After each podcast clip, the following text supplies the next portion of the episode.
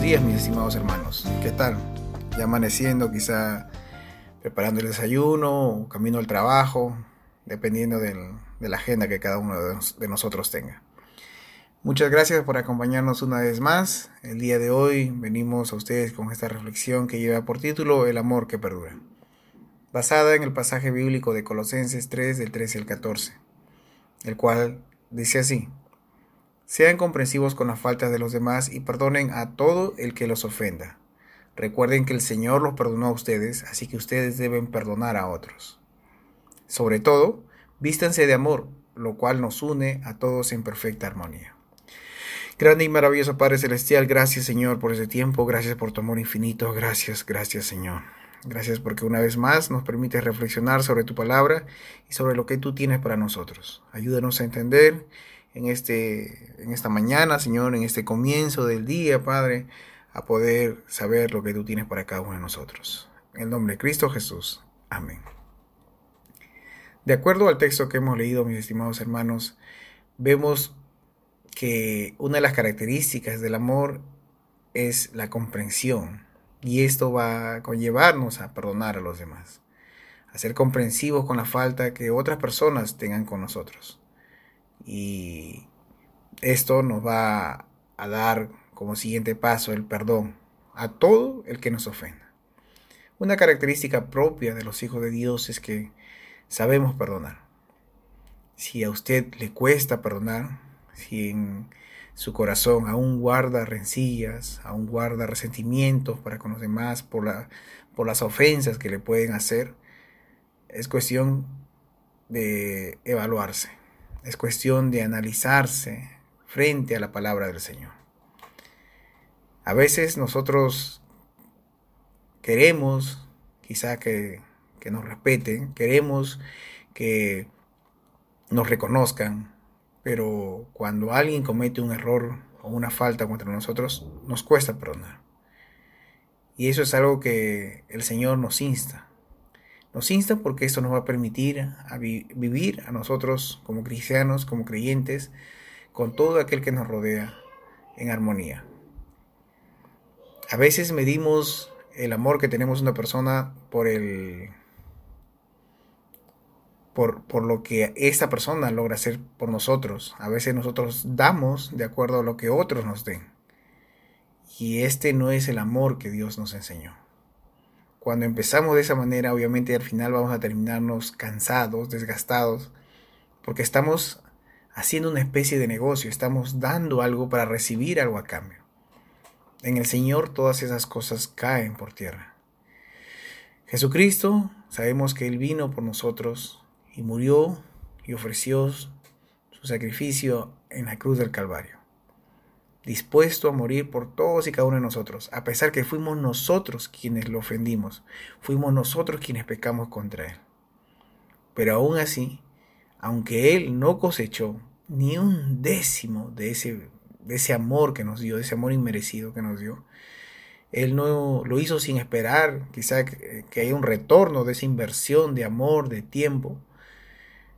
Se podría decir que incluso nos amó demasiado pero Él lo que nos pide es que nosotros, como sus hijos, como aquellos que hemos gozado de ese amor, que, aquellos que seguimos gozando de ese amor, podamos brindar a otros de ese amor inmerecido que hemos recibido.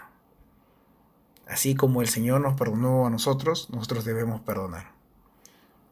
El signo distintivo de todo hijo de Dios es que perdona.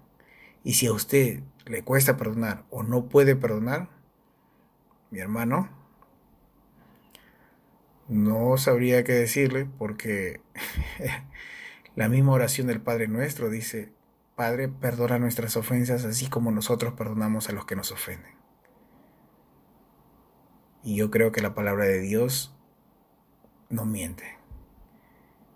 Y Jesucristo lo hizo esto pensando en sus hijos y que sus hijos serían personas que demuestren su amor con el perdón, demuestren su amor perdonando a otros siendo comprensivo con los demás, ya que esto nos va a llevar a un vínculo, a una unión perfecta en armonía.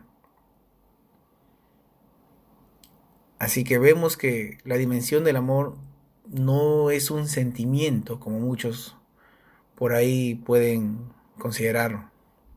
Es más bien un compromiso.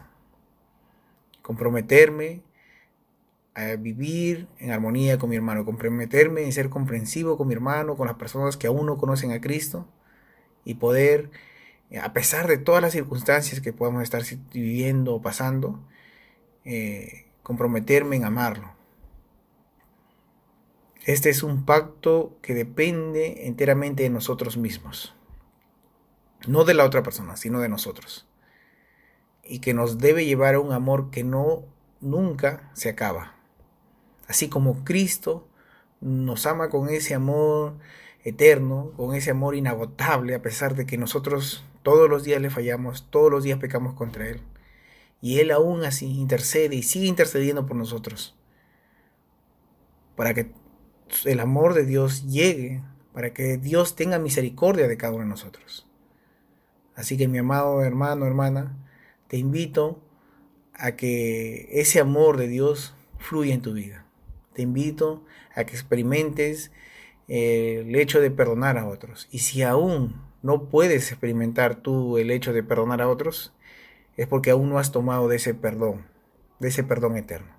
Y te invito en este momento a que juntos eh, inclinemos nuestras cabezas y oremos al Señor para que Él pueda darnos de ese perdón y a través de eso tomar de ese perdón y bendecir a otros esparcir esa bendición que recibimos de Dios, que es el perdón. Señor Jesús, gracias por este tiempo, gracias por este momento. Ayúdanos, Padre, ayúdanos a perdonar, pero primero te pedimos a ti el perdón, Señor. Pedimos que tú perdones, que sanes nuestras almas, que cures nuestras heridas.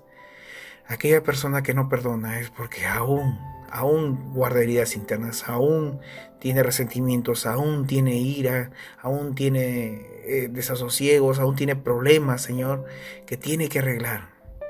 Y tenemos que seguir arreglando, Señor. Ninguno es sano totalmente y tenemos que seguir sanando nuestras heridas en ti. Ayúdanos, Padre Celestial, y tomando de ese perdón que tú nos ofreces, poder perdonar a nuestros amigos, a nuestros semejantes, a nuestros prójimos y a nuestros hermanos. Gracias, gracias Señor por todo esto. En el nombre de Cristo Jesús. Amén.